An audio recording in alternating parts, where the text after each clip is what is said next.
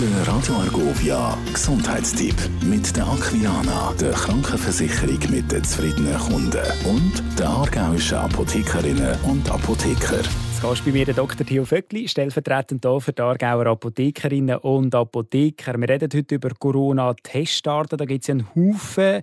Hast du uns einen Überblick? Was gibt es alles im Moment? Ja, wir werden in der Apotheke sehr viel gefragt, was denn eigentlich die verschiedenen Tests unterscheiden. Also es gibt einen PCR-Test, es gibt einen poolten PCR-Test, es gibt einen Antigen-Test, einen Antigen-Schnelltest, ein Antigen-Selbsttest und dann gibt es noch einen Antikörpertest.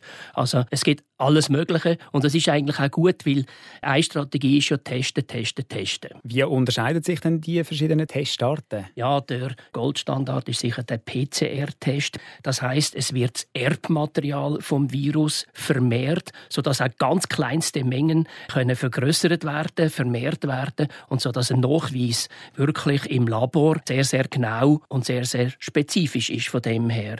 Ein poolter PCR-Test ist, dass zum Beispiel zehn Leute in ein Röhrchen spucken, das wird zusammengerührt und dann wird das getestet und wenn einer positiv ist, dann muss man halt diesen zehn Leuten nachgehen. Dann bei den Antigen-Test werden Eiweißbestandteile, also zum Beispiel die Krone vom Virus in dem Sinn nachgewiesen. Das ist ganz, ganz etwas anderes, als wenn das Erbgut nachgewiesen wird. Das heißt, es ist natürlich nicht so genau, aber in 10, 15 Minuten hat man ein Resultat. Aber es ist nicht so zuverlässig wie ein PCR-Test und ein positiver Antigen-Schnelltest sollte eigentlich mit einem PCR-Test verifiziert werden. Der Selbsttest, das ist eine gute Geschichte. Das sind die, die man gratis holen in der Apotheke.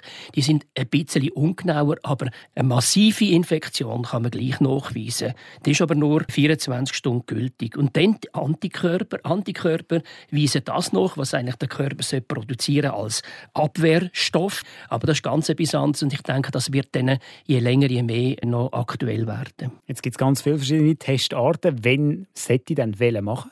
Also ich denke, jetzt mit diesen Selbstschnelltests ist eine gute Geschichte, wenn man zum Beispiel eine Großmutter besuchen im Altersheim.